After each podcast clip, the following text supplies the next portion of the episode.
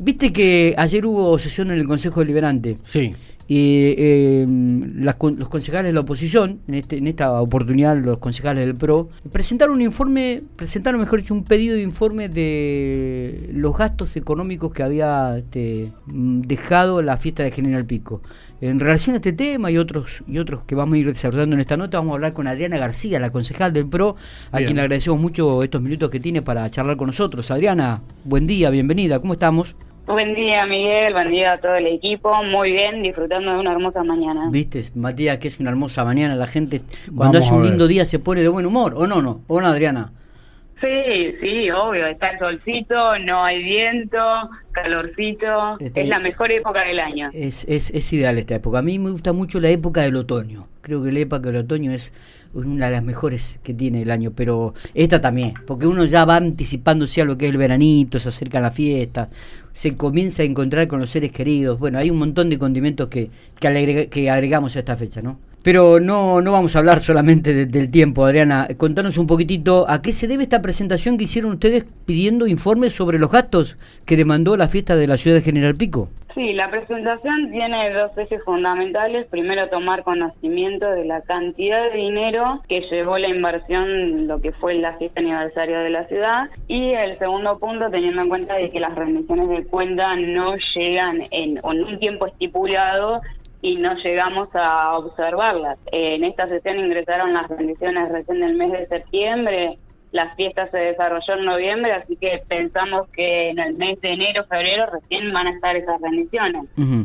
Entonces optamos por hacer un pedido de informe y creemos en la buena voluntad del municipio para que nos responda el informe en tiempo y en forma. Está bien. La, pregunta que se decanta es ¿por qué eh, te piden este informe, no?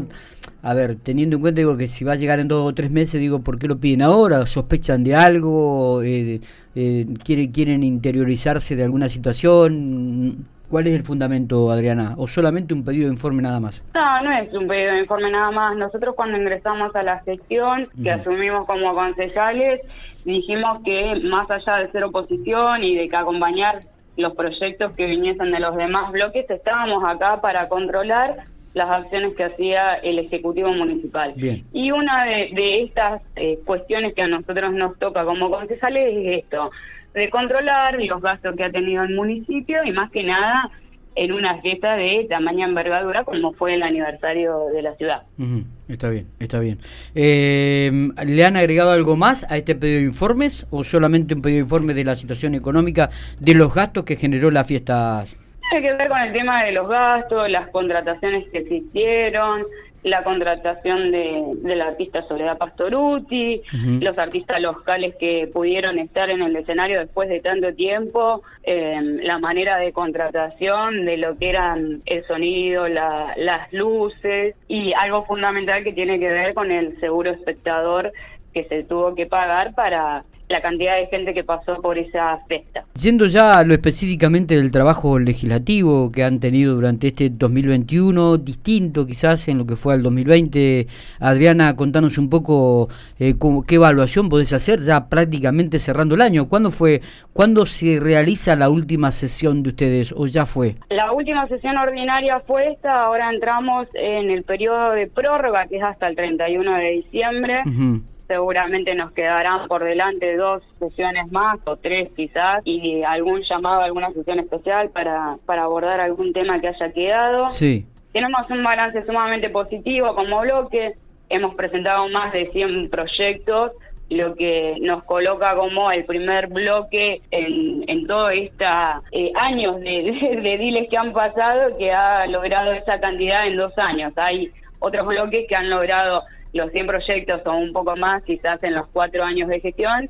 Y bueno, nosotros cuando empezamos este año nos propusimos entre mis compañeros de levantar un poco más la vara con los proyectos, de presentar más cosas y hemos abordado todos los temas. Creo que no, no hemos dejado ningún tema afuera en las presentaciones. Bien, y si tenés que remarcar este, algunos eh, o, o poner en el podio a los tres que más o menos te parece que fueron importantes, ¿cuál- ¿cuáles nombrarías, Adriana? Y, Y el aquellos que, y aquellos que quedaron pendientes o dijiste o, o- o de repente te quedaste con ganas de presentarlo, por ejemplo, y será el año que viene, si Dios mediante. Sí, seguramente. El, más satisfactorio obviamente tiene que ver con el tema de pirotecnia, que era un proyecto que se había presentado durante bastante tiempo acá dentro del Consejo de Deliberante, que no se le encontraba la vuelta, que hablábamos de prohibición, hasta que logramos cambiar esa palabra por regular, regular el mercado de la pirotecnia.